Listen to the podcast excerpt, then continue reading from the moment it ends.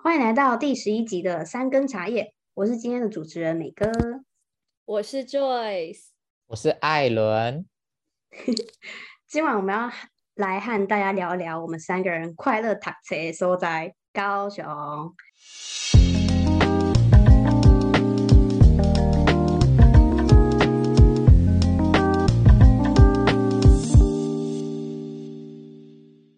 那我们三个人都应该算是外地学子，然后在高雄走跳也有三四年了。那还记得我们还有在就是高雄各处拍拍照，那也算是对高雄一定程度的了解。那因此今天我们就要来了解一下各自对高雄有什么想法。嘿，OK，首先你说是我们三个人快乐躺车的地方，我想要先确认的是，是你怎么知道我们一定快乐？没有啦，开玩笑的。好，切入正题，就是对高雄的第一印象。我的话，因为我本来就是在高雄出生，我是到国小三年级才搬到澎湖，就是花大部分的时间念什么小学、国中、高中。那小时候的第一印象就是觉得这个城市非常非常的热，然后太阳很大，但是空气超闷，因为就是车的那个乌烟很多。然后小时候真的觉得高雄超繁荣。而且就是以这个城市为荣，因为那时候就是全台湾的直辖市只有台北跟高雄，所以一直都觉得高雄是一个南部可以跟台北并驾齐驱的一个城市。然后上大学之后，我又回来了高雄，因为又来中山念书嘛，就觉得哇，高雄是差很多哎，就是很明显感觉老了很多，然后落寞很多。虽然也有很多新的建设或者是什么捷运啊什么，就是以前没有的，可是就。整体的那个感觉还有人潮都减少，然后原因的话，可能是有因为有六度的建设啊，然后还有人口跟老化等等，就类似这样子。如果你要我用就是呃几个关键字来定义我认知的高雄的话，可能就会是都市热跟空屋。我知道非常的肤浅，但是呢，空屋是就是真的从身边的人从小就一直讲到大，然后。但是感觉现在空屋应该要被台中拿走了，这样这个部分你们应该更清楚一点。最怀念的地方就是，如果我今天就是你问我台湾高雄，我想要去哪里？我觉得我现在目前能想到的是中山，因为真的很久没回去，大部分的回忆真的都是在那边，很多小时候的回忆已经就是太远了，记不太清楚。然后最喜欢的地方就是凤山，因为它是我出生长大的地方。然后它是一个人文历史很浓厚的一个小，以前是县，但现在是区，然后很好玩这样。我的话，一开始大一的时候在台北念书，然后后来到了中山之后，我觉得那个心境可能有影响吧，因为当时就是转学考成功，所以就觉得说自己要到一个新的环境，然后加上因为又是海还有山这样。所以就觉得非常的愉快，心情很愉悦这样。然后高雄给我的印象是热，因为我本来是住在台中，所以就往更南部走。然后后来开始上课，就会到处去跑嘛，就去跑其他区，就觉得说高雄带给我的感觉是怀旧复古，然后美食跟艺文。至于说最喜欢的区域，就一定是盐城跟西子湾，就鼓山区比较南。边古山区的那一块，因为也是最常待的区域。然后具体的话是非常怀念之前就我们三个会一起去吃的一些餐厅，还有去看的夜景的一些地方，这样。然后还有像是夜景，就像是在海堤啊，或者是说之前在博尔的那个仓库的附近。我知道为什么你会怀念我们很常一起去的餐厅，因为你都会叫我们帮你加饭，你自己不敢加。我也没有不敢加，好不好？你要把人家吃垮了。没有没有，我也没有不敢加。然后每次加一堆，那个店员都以为是我要吃的，我真的很委屈啊。因为那店员是我自己单独去吃的时候也会加。而且你这样一讲，我发现我们其实很常晚上的时候在外面乱乱走。很长啊，很长，不是在吃宵夜，就是在外面逛逛聊天。而且我们，我记得我也是跟美哥。就去那个博尔仓库，因为我们两个真的蛮喜欢去那个香蕉 码头那里。然后，对对对，我。首先是美哥非常讨厌那里有很多蚊子，因为美哥很容易吸引蚊子。但那里其实很棒的是说，他走到一个尽头的时候，你会觉得你离那个，哎，八五大楼吗？还是哪？就是你会觉得你你会有点靠近八五大楼。对对对，然后我们之前都说什么我们要游过去之类的。善加利用在中山学到的泳技。对对。那感觉其实跟你们两个很像，就是我对高雄的印象，第一个就是热，真的超热。然后接下来就是哎很宽阔，因为学校就是在海旁边嘛，然后又山又海，然后就整个就跟呃 Joyce 的感觉一样，就是会觉得心情很愉悦。然后另外一个是，其实我发现呃高雄的话还蛮适合走路的，呃，因为呃我在我是台中人，然后我在台中。的这一个区域住的这个区域，可能因为是市区的关系，然后就有很多很挤的骑楼，然后有很多车，就会觉得就整个环境上都感觉很拥挤。但是我很喜欢，嗯、呃，高雄的一点就是它整体给我的感觉是很宽阔的，然后也不会说人山人海这样，所以我就觉得这个地方还蛮适合去散步。然后我也很常，就我大四的时候也很常。就是用捷运，然后在不同区域在那边慢慢的乱走。我怎么听起来好像怪人？不会啊，那是你的娱乐。谢谢。啊，你们两个都不见了没？不用把它怪罪到我身上。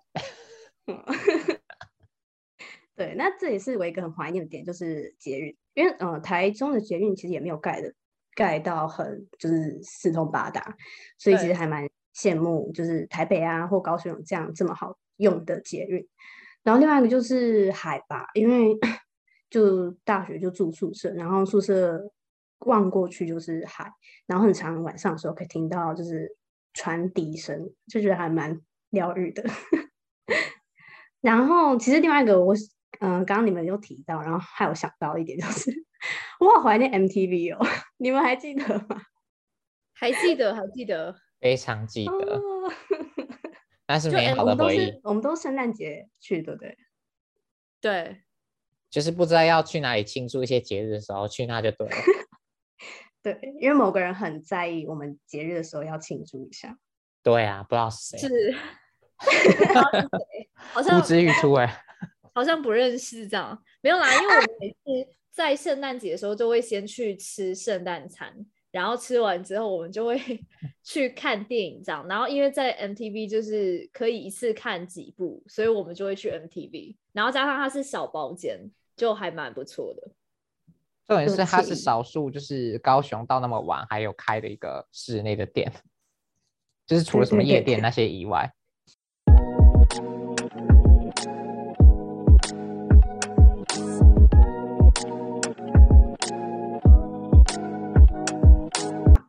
那高雄其实就是一个富有历史背景的城市嘛，然后我们就很幸运的可以能够临近在其中一个极具魅力的城区，就是盐城区。那走出学校就可以体验到港边的旧社区的文化跟故事，这点就是真的还蛮幸运的。那除了我们这边除了有大家很熟知的驳二艺术特区或者是高雄流行音乐中心之外，那还有在盐城区中心也有嗯很。有具特色的第一公有市场，还有散步全区的特色街道，都是让盐城区成为一个大家喜爱的地方。那这边的话，我们就要来缩小范围，聊一聊关于学校周边的人事物，关于鼓山啊，还有盐城啊，或者是博二这边，就是想要看一下大家在这边读了呃两年以上的书，然后我们是不是真的有对这个地方有一定的了解？我对博二。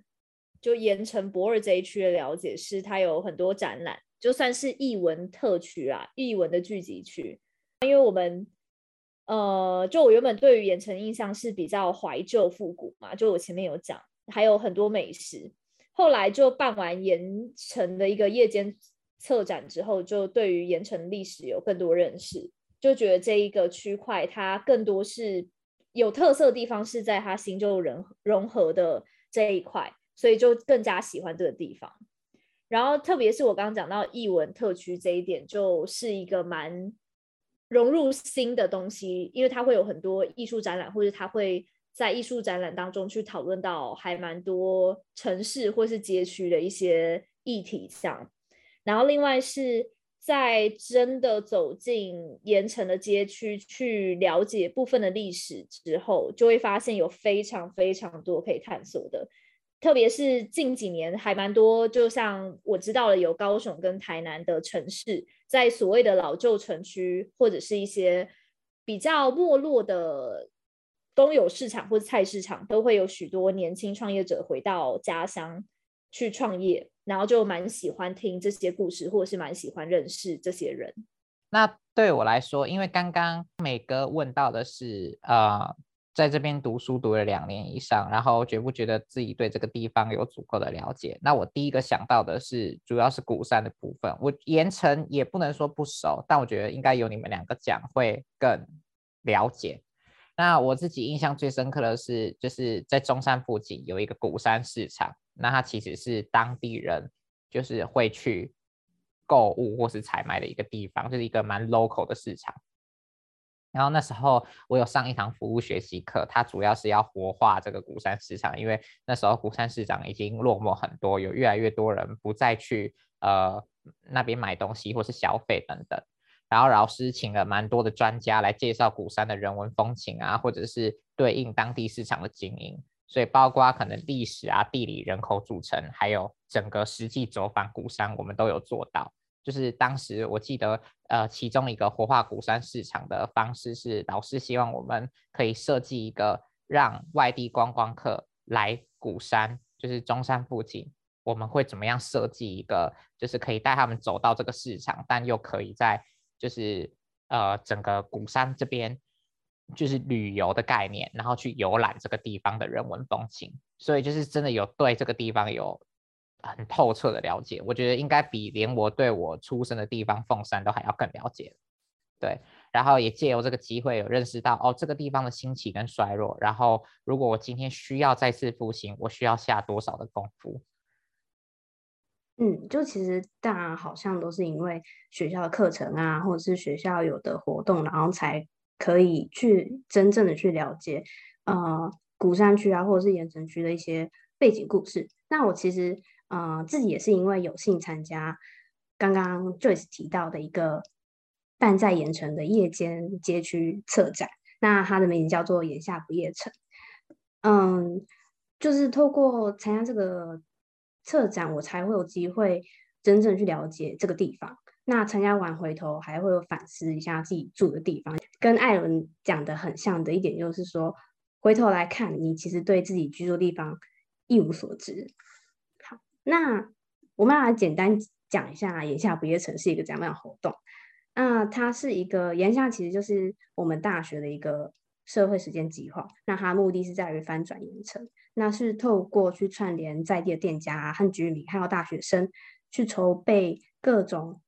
活动，然后去翻转大家对盐城的印象，邀请更多人去探索这个街区的历史跟文化。那接下来我们就要来邀请 我们的。我们的盐城大使 Joyce 来分享一下你 参加的感想。完全不敢拿这个称号，不用谦虚。你算是我们最资深的啦。呃，对啦，应该说，我接触就眼下不夜城这活动，大概是一年半到两年的时间吧。然后刚刚美哥其实大致上也有讲说这个。活动它是基于一个计划，就是社会实践计划，然后再开展的。然后至于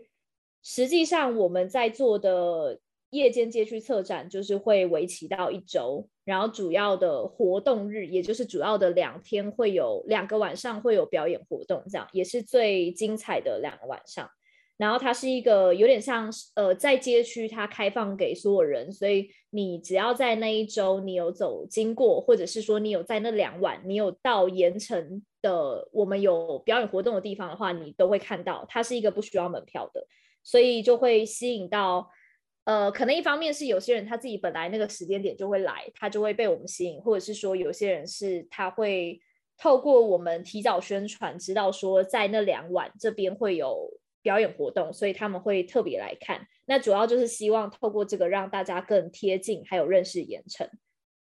我自己那时候做的时候，就我自己实际进到团队，就刚开始接触到这个策展，进到团队待的组是表演活动组，然后就直接策策策划了一个沉浸式剧场，跟协助学校的团队在去推广皮影戏这样，然后这两个其实都让我真的就算是蛮。我觉得算是蛮感动的，因为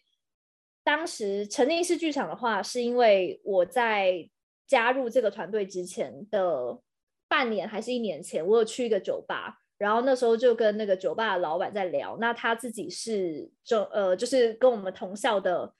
剧场剧场艺术系应该是。然后他当时就有跟我谈到说，就我们有在聊说他酒吧想要去打造的一些活动，然后其中一个我们就有聊到沉浸式剧场，然后当时就我就想说，哎，这真的是蛮有趣的。然后加上因为呃酒吧本身就是一个还蛮吃氛围的地方嘛，所以当时我就觉得。他有这样子的背景，然后有这样子的想法，同时也自己开酒吧，他可以去做到这样子的资源调配等等的。然后直到我后来加入这个团队之后，我我那时候就刚好被分组分到表演艺术嘛。然后那时候我哎表演活动，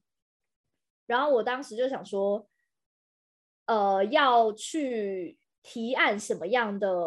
活动？因为我们我们一组会有三个人，然后三个人总共要去想出六个。表演活动，然后我当时就提案说，沉浸式剧场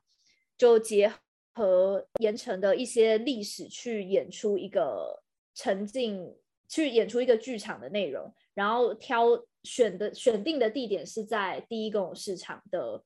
几个摊位那边这样，然后这个沉浸式剧场。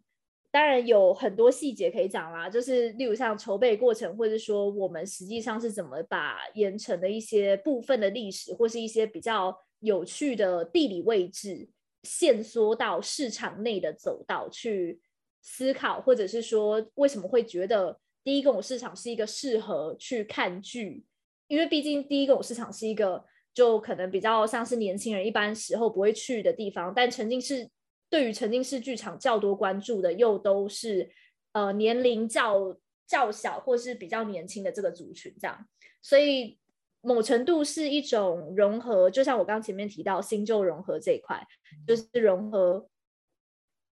年轻人的一些看展，或者说他去参展的一些喜好，然后再结合到盐城第一公有市场这个作为一个。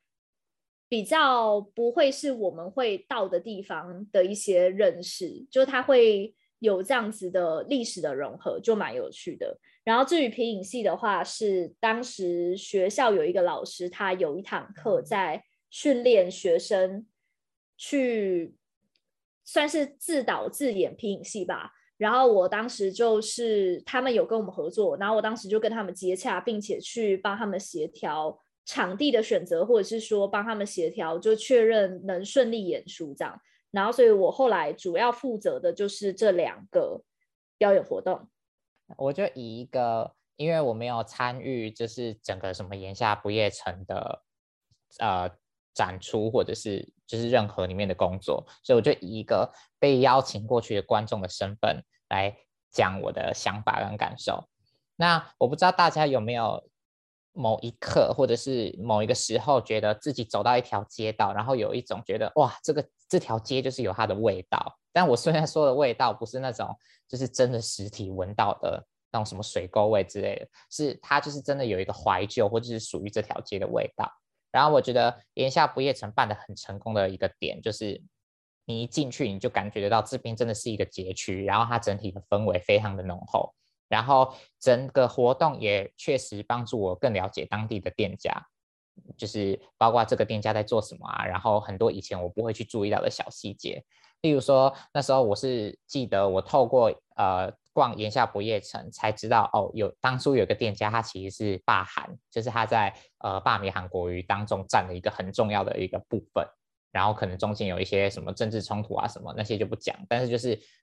有听过这个人，但没有实际看过。然后 Joyce 他就是主导的，有他刚刚讲到了两个，一个是沉浸式剧场，一个是皮影戏。那我先讲皮影戏好了。那个皮影戏印象真的超深刻，因为它是全部用台语演绎的一个剧。然后我非常讶异的是，因为里面也就是做这些事情的人都是中山的学生嘛，就是大部分是年轻人，可是每个人的台语都讲得非常的好。那个好的程度是他，你可以感觉出来，他不是硬讲，他应该是平常就有在讲台语。因为剧本虽然可以练，但是台语的口条不是说我短暂两三天随便练一练就会有，那是那个 quick call 是真的有。然后我非常喜欢，因为很接地气，我很爱讲台语。然后另外一个是沉浸式剧场，然后它主要是在讨论街区的一些新旧思维的接受啊，跟冲突等等。至少我自己看来，我的解读是这样。然后除了那个剧本身想要传达的讯息，我第一个想到就是演员的舞蹈，因为我记得演员就是他们会在那个就是市场里面，因为通常市场其实位置空间并不大，但他们会在里面翩翩起舞，所以我就是觉得哦，可以在演出的场地本身蛮小状态下，能够从容的又唱又跳又演，是蛮不容易的事情。嗯，刚刚那个艾伦有讲到说。在沉浸式剧场当中是有一些舞蹈跟肢体动作的，然后呃，当时其实沉浸式剧场的表演就呈现的形式很多种嘛，就有一些可能是比较偏台词面的，然后有一些可能是会有非常非常多跟观众有行为上的互动等等的，然后我们当时挑选的整个演出的主角们，他们每个人都是一个。动物的角色，那动物的角色也跟我们当时策展，我们那一年策展的主题很有关系啦。因为我们当时策展主题就叫“荒谬动物园”，所以有点像是夜间这些动物、街区的动物都跑出来跟观众们互动这样。然后像我刚刚前面提到说，其实，在问到说我们策划过程有非常非常多的东西可以聊，然后其中一个我个人觉得。对于我了解盐城的故事有还蛮多帮助的，是因为要去撰写盐城的历史，然后融合到这个剧场的形式当中嘛，所以当时就有机会去采访到蛮多在地商店的老板们，或者是说跟要帮我们演出这部剧的剧团有还蛮多的互动，那他们也是高雄的在地剧团。所以在采访那些店家的商家老板们的过程，一定会有遇到困难跟还蛮顺利的。那遇到困难的也也不少，因为那时候搭上疫情，好像诶，好像是一年内吧，就在疫情刚开始爆发的一年内，然后很多店家就会对于那种我们还要在这边办活动，有还蛮多的。不理解等等的，那就会跟我们有还蛮多的对话。另外比较有趣的是，我记得那时候我们原本蛮想要采访一一个店家作为故事的元素，结果那个店家他的就他他对于外人就街区以外的人是还蛮排斥的。然后我们特别是我们又是学生，又是比较偏向是会麻烦到他的角色，所以当时就蛮不顺利。直到我们去。跟在地负责这种联络社区关系的那种代表去沟通，或是去聊天之后，我们就跟他说：“哎，其实我们蛮想要去采访那一个店家，因为我们觉得他烟斗的这个商品蛮有趣的，希望可以融合进去我们剧场的那个故事。”结果他就直接帮我们牵线，然后就透过这样的过程，那个人就愿意来跟我们聊比较多东西，这样。所以我觉得。呃，在接触街区，一方面是了解更多历史，像是有一些店家开了真的很久，五六十年的，然后可能从已经是第三代等等的，这些都非常有趣。就是可能每一代卖的东西不一样，然后到了第三代，那个店可能左边是有卖一些瓜戏的东西，就是歌仔戏的东西，然后右边就是卖一些民生的东西，就很有趣。然后他就有跟我们讲到说，当初。要在盐城区能够拥有一间这样子小间的店，大概要有怎么样的财力啊，或者是说家境背景要是怎么样，以及他们当时在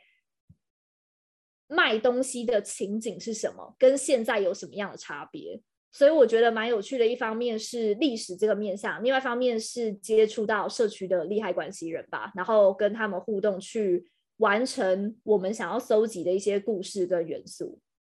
我当初应该也算是就是因为因为你会跟我们聊关于就是你在做这个计划就就策划这些东西的时候的一些感想跟经验，然后那时候我就觉得哦，这是真的，我觉得这是一个很有意义的东西。然后你那时候也有就跟我们讲说哦，你们一定要去看你策划的。你策划的沉浸式剧场，然后也好，我们然后我们我们我们我们我们过去我们过去，对啊，然后就有很大很触动到我，就是我觉得这是一个很棒的事情，有影响到就是周边的环境，然后也有串联到整体，就是当地的店家，就觉得很棒，所以嗯，算是有鼓励我，就是真正去参加到这个活动里面。那我是你们的下一届嘛，所以是去年的。呃，去年二零二零的活动，哎，去年二零，去年二零 二一的活动，那我是负责呃筹办市集，然后有很幸运跟一些很棒的 partner 一起做。那我们是主要是需要是跟当地的商家沟通，然后去协助他们摆摊之外，然后还有邀请呃源自于高雄的市集品牌，因为我们那一次的主题很希望是着重在就是。呃，在地高雄盐城这一边，对吧、啊？虽然那一次就是去年的时候有遇到疫情，然后导致原本期待的实体夜间市集改成线上的形式来制作，不过就是整体的目的是不变的，就是会希望来逛市集的客人啊，或者是呃那边的商家，可以去透过这样的方式更了解一个品牌，就是创业的梦想故事，对。是，那是我们当初的构想，对啊，然后呃，我其实还有参加到另外一个是是算是比呃一个 introduction 的活动，那就是呃街头顽童。那它其实也是算是呃比较，它面向客群是那个社区的小朋友们，还有家长，就是我们要做游具啊，然后去。创意游具，然后去给小朋友那边的小朋友然后去玩，然后我觉得这是一个很棒的方式，就是去用这样子的创意的形式，然后去真正的慢慢的融入到这个社区里面。对，我觉得这个方法，这个呃想法很棒，然后这个也是这一系列的课程都是同一个指导教授想出来的，然后对，就是很佩服他，然后我也是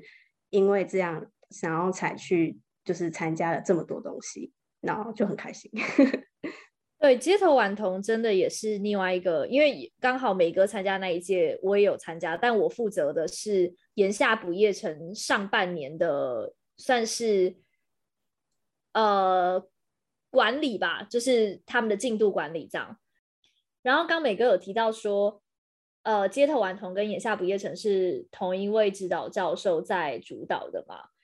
然后街头顽童，它也算是跟街区有蛮不错互动机会的一个方式，但它互动的对象，就像刚美哥有讲，比较是家长跟小朋友。那那个里面最有趣的是说，呃，家长现在也会蛮期待每一年在街头顽童的活动当中有更新颖的游具，或者是更有创意的游具，让小孩子去挑战。所以我觉得这个活动。呃，算是补足了盐夏不夜城的其中一个客群的面向吧。当然，其实小朋友跟家长也会来参加盐夏不夜城啦。好，那因为刚刚都在聊，就是盐夏不夜城，就是这个策展的经验，那我们就要去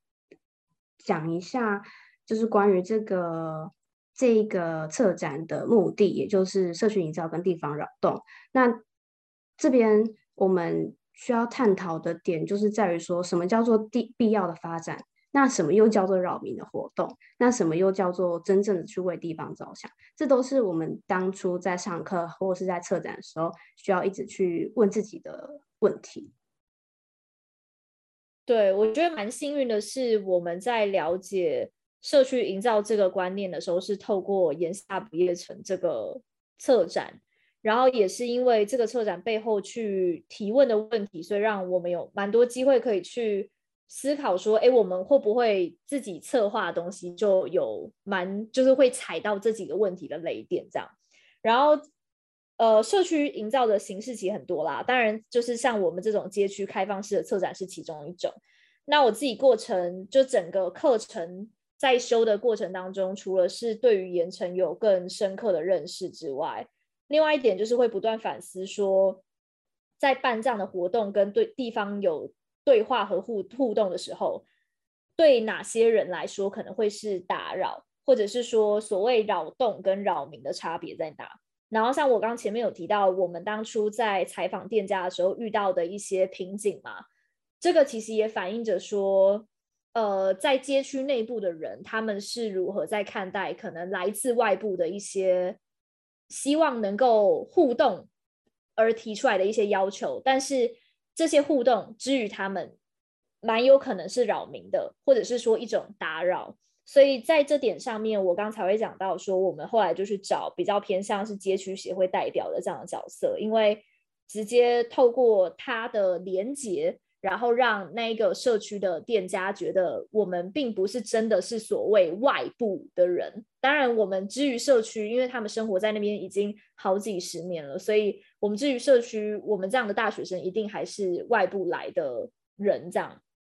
那我觉得。蛮有趣的是说，要找到那一个能够连接内部，然后整合，就是呃也连接外部，然后去当一个整合平台的那样那样子的角色，就在社区当中那样子的角色，那通常也就会是那个社区的代表之类的。所以呃，从这件事情上面，我觉得社区营造有一点蛮重要，是说每一年的积累吧，就是说每一年在那整个社区，就是盐城那个特定的街区当中。所建立起来的口碑就蛮重要的，因为如果没有口碑的话，就会导致每一年可能这个活动，第一种可能就是一年就结束，然后也没有太多后续的效应等等，然后大家就觉得是昙花一现。然后第二种可能就会是，如果口碑没有维持或累积好的话，就会导致后续的团队在想要争取合作，或者是想要再跟想要再拓展其他。合作的可能性的时候，会遇到非常多困难，因为毕竟我们就是可以算是外来的人呐。如果你真的要讲的这么直接的话，可以算是外来的人。然后这点是我觉得在接触到就社区营造，透过这个活动接触到社区营造蛮有趣的点。然后另外一个点，就像我刚前面一直讲说，我觉得很迷人的是新旧元素的融合。像是我刚前面有讲说，曾经是剧场还有盐城的历史故事如何做结合，这样，然后又如何让各年龄层的观众会产生共鸣。那呃，像刚前面有提到说，对于沉浸式剧场这个剧场的形式来说，很多年轻的观众更多时候是熟悉的。那但是他们对于盐城的一些故事，或是特定街区的商家故事是不熟悉的，所以我们透过这样子的形式去让他们认识。那对于年长或者是说生活在盐城多年的观众，更多是有感触、有共鸣，或者是会被感动。很多时候就是我们那时候在团队当中会遇到蛮多挑战，是说如果单纯以年轻人的视角出发去设计，可能只会产生更多距离感，或者是你可能看一看，你想说，嗯。这怎么会在盐城发生？这样好像我怎么没有觉得很有共鸣？那反而会让活动变得很局限，或者是很像特定族群在玩的游戏这样。那我自己当时蛮感动的是，在对于沉浸式剧场收到的回馈吧，因为当时会有一些回馈是说，他可能是一个对于盐城很有很有情感的一个人，然后他有来看我们的剧场，然后他就觉得那一部剧有让他在掀起那样子的感动，或者说。或者是说，当时有一个阿嬷，她就有来看，然后她觉得这一部剧他演出的东西会让他觉得很怀念等等的，因为她有一些是比较古早时期商家的一些氛围的打造，这样。对，你有提到说，就其实做这种活动，人与人之间建立起那个连接是真的很重要。那在这个活动里面，就是很需要大家去做的，就是去探访，嗯、呃，盐埕在地的店家，就不只是。呃，为了要去更直接的方式了解他们地方的故事，那也是去真正了解他们的需求。那算是活动，哎，一个很重要的前置作业。那前期我就是还蛮害怕去 做访谈，因为很怕会造成就是店家的困扰啊等等的，而不而就是不太敢直接去跟他们聊天。但是在宣传的过程当中，就会发现说，其实很多人都是愿意分享的，那他们的故事也都还蛮有趣，而。而且我在里面也有就是 了解了一些市集圈 的一些辛辣八卦。对，所以就是这个才是重点吧。艾伦你真的很久了，真的很 spicy。我只是想说，我应该讲一下话，不然这整集我听起来会很像一个局外人，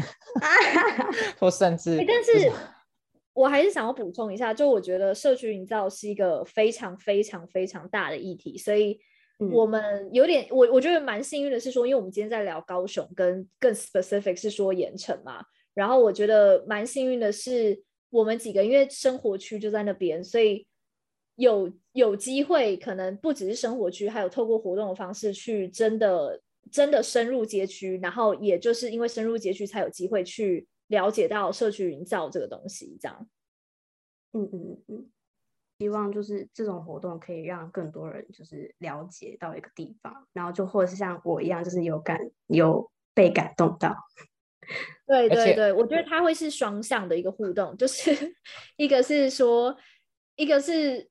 我们如何去带给观众一些其他的想法？然后另外一个是说，我们如何跟街区互动，然后让街区也同时信任我们。另外一个就是对于我们自己的个人成长，或是对于我们对这个地方的理解，嗯、我觉得它会是一个很多方和还有多全面的，应该说多方位的互动。而且就是还是要讲一下。不然又觉得自己是局外人。好，请说，请说。以一个观众的这个角度来看，就是这个到现场体验的人来看，就是我是真的觉得非常成功的。所以就是大家如果在高雄，或者是未来还有机会进到，就是在盐夏附近，在盐城附近，然后可以去参加这个活动的话，真的可以去，因为他跟我一开始预期的可能主要是一群学生，或者在可能。资源有限的情况下，可以办出来的活动的样貌是完全不一样的，对。然后也真的有让我觉得盐城真的是一个非常适合办这个活动的地方，或者说活化的这个地方。对，我觉得主要就是说，像我们都是同样都是有点像高雄，就来自外地，然后到高雄念书，或者是来高雄一段时间的人，对于。高雄的一些地区的了解会是很少的，所以我觉得透过这个活动，算是某程度可以用一些比较有趣，或是一些跟自己真的比较有相关的，或是一些比较非典型，就可能并不是像导览那种形式的这种类型去了解盐城的部分的历史。我觉得算是一个蛮有趣的体验。就就算如果你不在高雄的话，但你愿意跑来玩一次，或是说看一个展的话，也蛮推荐可以来的。那今天我们聊了很多关于我们对于高雄的印象跟回忆，然后又聊到了关于呃社区营造、地方扰动等等的策展经验。那欢迎留言跟我们分享你的想法。那也欢迎呃大家去查查盐下不夜城。那喜欢我们的内容，也可以在底下评论哦。想要更多了解我们的频道和收到及时的更新讯息，可以关注我们的 IG、Twitter 还有 FB。下周见，Bye-bye.